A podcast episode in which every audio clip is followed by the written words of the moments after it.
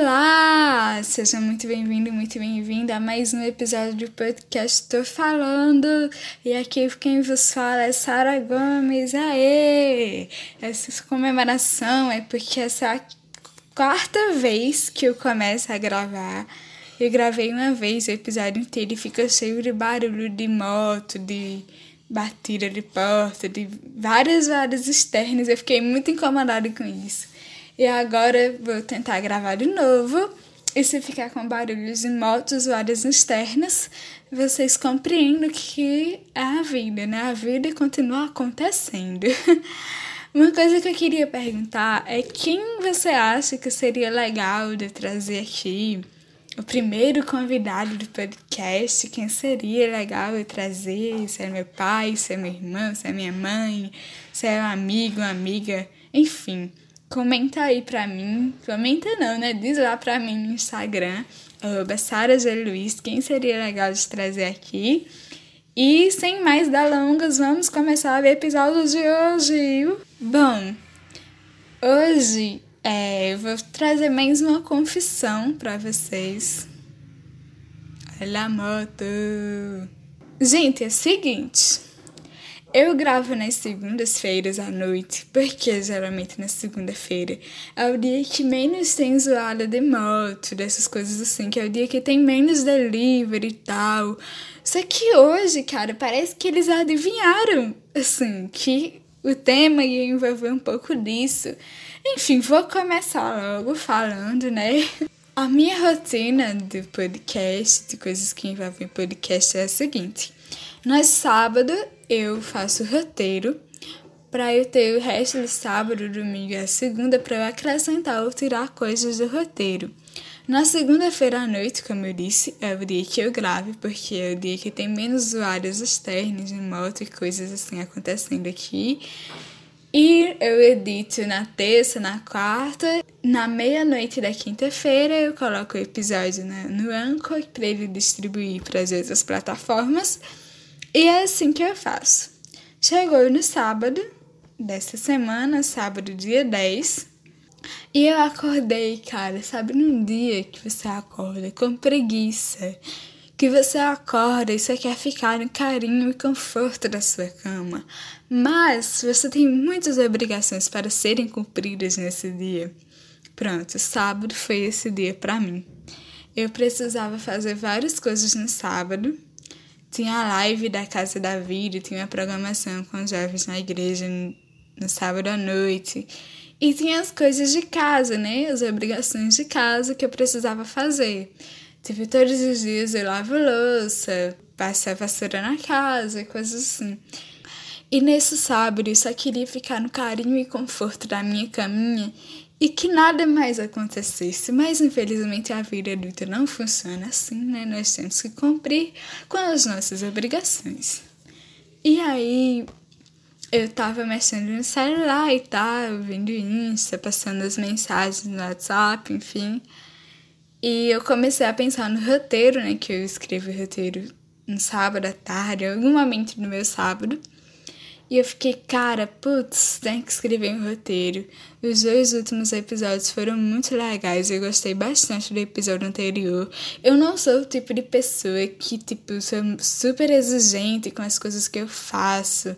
Sabe, tem esse tipo de pessoa, né, que tipo, ah, não, tipo, a pessoa faz uma coisa excelente e ela fica tipo, ah, mas eu poderia ter feito melhor, ah, mas não sei o que, sabe, assim. Então, tipo, eu não sou essa pessoa.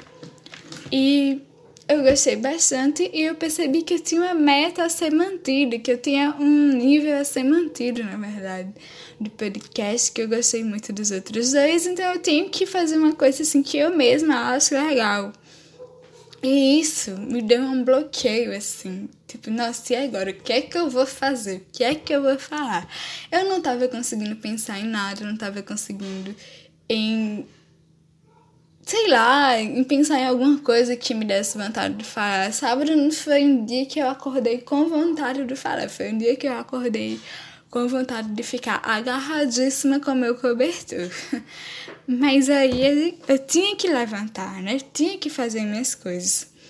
eu precisava fazer as coisas aos poucos, né? Eu precisava lavar a louça. Tipo, lavar a louça pra mim de manhã é assim, uma coisa assim que emperra. Meu Deus, eu não consigo fazer as coisas, as outras coisas em paz enquanto não tiver com a louça lavada. Por quê? Porque minha mãe precisa fazer o almoço, às vezes sou eu que faço. Mas minha mãe precisa fazer a louça, ela não consegue usar a pia com a pia cheia de louça, né? E às vezes eu demoro a lavar a louça, enfim, não é bom o dia que eu demoro. E eu tava relutando, relutando, retulando, retulando para lavar a louça. Mas eu precisava levantar, precisava tomar café da manhã, precisava fazer algumas coisas. E sabe quando você tá com aquela sensação de que, tipo, putz, esse dia eu sei que eu vou fazer alguma coisa de errada nesse dia, porque eu sou o tipo de pessoa que quando eu falo alguma coisa, quando eu tenho alguma atitude errada, eu passo um mês remoendo aquela atitude, aquela fala que eu tive. E antes de eu levantar, eu orei, Senhor, pelo amor de Deus, tem misericórdia de mim, aleluia. Me ajuda, me ajuda aí, Senhor, por favor, para que eu tenha atitudes boas, atitudes corretas nesse dia, sabe? essa oração para começar o dia, né? Eu fiz essa oração e tive que ir lavar a louça. Por quê? Enquanto eu não lavasse a louça, eu não ia conseguir fazer as outras coisas bem feitas, sabe? Não ia conseguir ter tranquilidade. Enquanto eu não lavasse a louça, eu não ia ter tranquilidade para fazer as outras coisas. E tinha várias coisas em casa que precisavam ser feitas. Eu precisava dar uma geral no meu quarto porque minha escrivaninha linda e maravilhosa, branquíssima. Tava assim precisando de um pano urgente. Meu notebook precisava de uma limpeza, sabe? Meus. Eita! Meus lápis, minhas canetas, meus, meus marcadores de texto que eu gosto de usar bastante. Sabe assim, quando tá, as coisas estão com, com a poeira em cima e você precisa passar um paninho, pronto. Meu quarto estava nesse estado. tava assim, eu precisava lavar a louça, eu precisava varrer a casa para depois fazer essas coisas. Então, quando é em questão de tarefa de casa, eu sempre prefiro começar pelo que é mais difícil. Na verdade, não é pelo que é mais difícil, pelo que é menos prazeroso. E fui lá, né, como uma boa podcaster, botei um podcast pra rolar e eu acho que foi Imagine Juntas que eu ouvi. E fui fazendo, fui lavando, né? Depois passei um pano na cozinha. Depois eu vim pro quarto, foi, sabe, aquele processo. Coloquei uma musiquinha depois, né? Pra dar um, ânimo. Eu precisava fazer aquelas coisas, né? Eu relutei bastante, mas fui fazendo um pouco de cada vez, né? Não procrastinando. Porque procrastinar às vezes dificulta o nosso cotidiano, mas fui fazendo uma coisa de cada vez. Fui pensando no, nas coisas da live, né? Que apresentei minha peça com o pessoal. E eu estava organizando, então fiquei pensando, separei minhas coisas que eu precisava levar para a igreja. E o sábado foi acontecendo. É, foi muito legal a live, foi muito divertido, enfim. E o culto jovem no sábado à noite foi uma benção também ver o pessoal que já fazia um bom tempo que a gente não se via, porque a gente teve um período aqui que fechou as igrejas, né? E foi uma benção, assim, foi muito bom. E, tipo, pensar que de manhã, de nove, oito e meia da manhã, eu tava pensando que o dia ia ser super cansativo que eu não ia conseguir fazer nada do jeito bom, tipo, que eu não ia ser uma boa pessoa nesse dia, sabe assim? Esses pensamentos, pronto, era o que eu tava pensando. Mas o meu foco principal de, do que eu quero falar hoje é que quando eu comecei a pensar no roteiro do podcast, quando eu percebi que eu tinha um grau de qualidade a ser mantido, nossa, um grau de qualidade a ser mantido é chique, viu? Quando eu percebi que tinha esse grau de qualidade a ser mantido, eu fiquei muito apreensiva em fazer. Eu pensei que qual foi o meu primeiro pensamento, viu? Fazer o seguinte: vou apagar tudo, apagar os podcasts, vou apagar as fotos que eu postei, vou apagar o destaque que eu fiz no Instagram e vou fingir que nada aconteceu, que nada se passou de um surto e que algumas pessoas acharam meu surto legal e pronto, e puf, acabou-se. Foi a primeira ideia que eu pensei, mas assim, né, a vida não funciona de desistências, a vida funciona de perseverança e continuidade. Amém, amém. e aí, eu fiquei pensando assim e quando eu vi Michael, eu fiquei falei para ele, né, nossa, não consegui fazer o roteiro hoje. Não tô com vontade de falar sobre nada. E a vida que segue, pronto, ele fez, olha, a vida de criador de conteúdo é essa, né? Quando tem um bloqueio, você tem que driblar o bloqueio, você tem que superar isso. Né? Um ótimo é, apoiador dos meus objetivos, Michael, né? E eu precisava fazer, cara. E passou o sábado, que foi um bom dia, né? Apesar do meu pensamento o sábado foi um bom dia, foi um dia muito legal. Tipo, eu parei de pensar no, no roteiro que eu precisava fazer no sábado e fui viver o sábado. Foi um dia muito legal, graças a Deus muito divertido, foi muito bom ver o pessoal, foi uma benção assim. E foi um dia feliz, apesar dos meus receios, sábado foi um dia feliz. Foi muito bom voltar de noite para casa e ver que meu quarto estava limpinho e arrumado do jeito que eu deixei. Tipo, sabe o que eu fiz de manhã? Teve a recompensa do noite, estava um quarto aconchegante e tudo mais. E foi muito bom, cara, foi muito bom. Passou o domingo, né? Também não pensei no episódio do podcast. E quando foi hoje, na segunda-feira, que é o dia qual eu estou gravando, eu sentei para resolver umas coisas no computador. Eu fiz, cara, eu vou falar sobre isso, né? É o que eu tô com vontade de falar sobre a gente ter objetivos, ter metas a serem alcançadas. E é normal a gente ter bloqueio.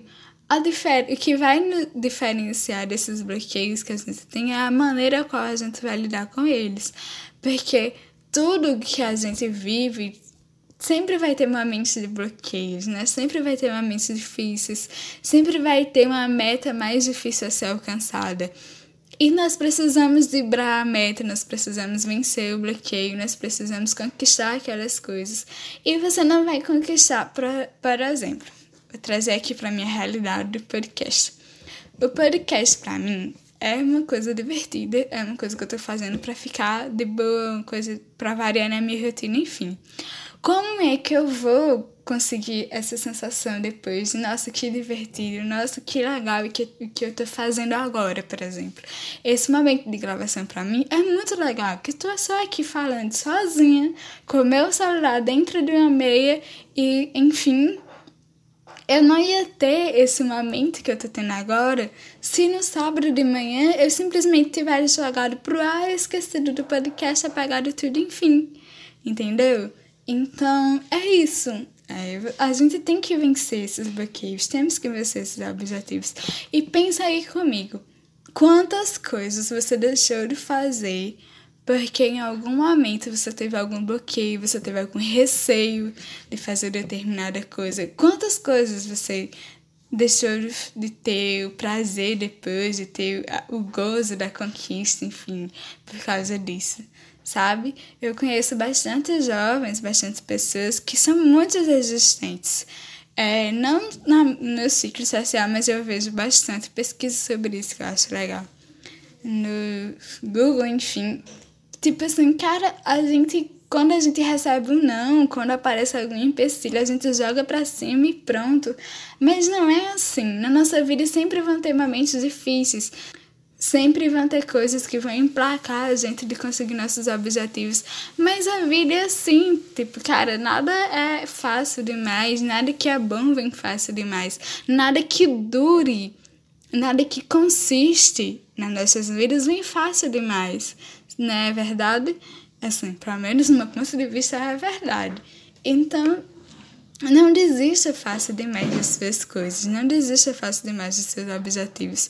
Se você começou alguma coisa, se essa coisa que você começou é muito importante para você, termine ela, cara. Não desiste não, tipo, Sério, você tá falando isso só porque você teve um momento difícil, uma preguiçinha, um bloqueio de gravar um episódio de podcast, aí tu vem aqui falando, dando uma de coach motivacional.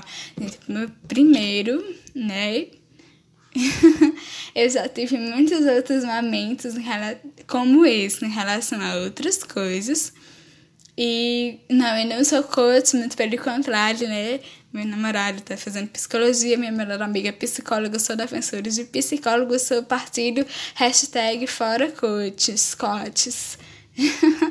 Enfim, tudo que eu falei aqui foi uma brincadeira, então por favor, não se ofenda. E se você se ofendeu, enfim, não posso fazer nada a respeito disso. Mas enfim, voltando aqui para a linha de raciocínio. É, na faculdade eu passei por momentos assim, de tipo, nossa, tensão mesmo. É, quando eu tava fazendo balé também, começar sempre é difícil, mas persistir pra mim é mais ainda, né? Assim, no meu ponto de vista, persistir é sempre mais difícil, porque muitas vezes, muitas vezes os objetivos, eles têm um ganho a longo prazo. O resultado deles, a recompensa de alguns objetivos, eles vêm a longo prazo. Então demora para você receber essa recompensa. Por exemplo, para fazer a faculdade, você vai receber seu diploma só depois. De tudo que você está fazendo, se esforçando, estudando no começo, você só vai ter um ganho daquilo depois, quando você estiver no mercado de trabalho, com emprego, enfim. Então tudo que vem com recompensa a longo prazo já é um motivo para desistir, porque, tipo, cara, as pessoas às vezes se acostumam a receber coisas fáceis demais, sabe? Isso é muito chato, tipo, sério que você vai desistir de uma coisa só porque não tá vindo fácil, como se tudo fosse vir fácil, né? Eu vi uma pessoa dizer pra mim, eu não sei quem, quem foi. Cara, eu tô tentando lembrar, mas eu não sei quem foi que me disse isso que tipo as coisas que vêm fáceis elas não consistem elas não duram né? Tipo um relacionamento da amizade você vai colhendo aos poucos. Não é uma coisa que você tipo ah já conhece a pessoa fica super melhor amiga e pronto. Geralmente as pessoas que ficam assim que não se conhecem o suficiente no primeiro desentendimento delas as já estão tipo puff intrigadas sabe assim? E a mensagem, enfim, a reflexão, o desabafo que eu tô trazendo hoje é sobre isso. Quando você tiver uma meta, quando você tiver um, um bloqueio acontecendo, sei lá, não desista, descanse um pouquinho, relaxe a cabeça e tente fazer de outras formas, né? Busque outros meios para alcançar o seu objetivo.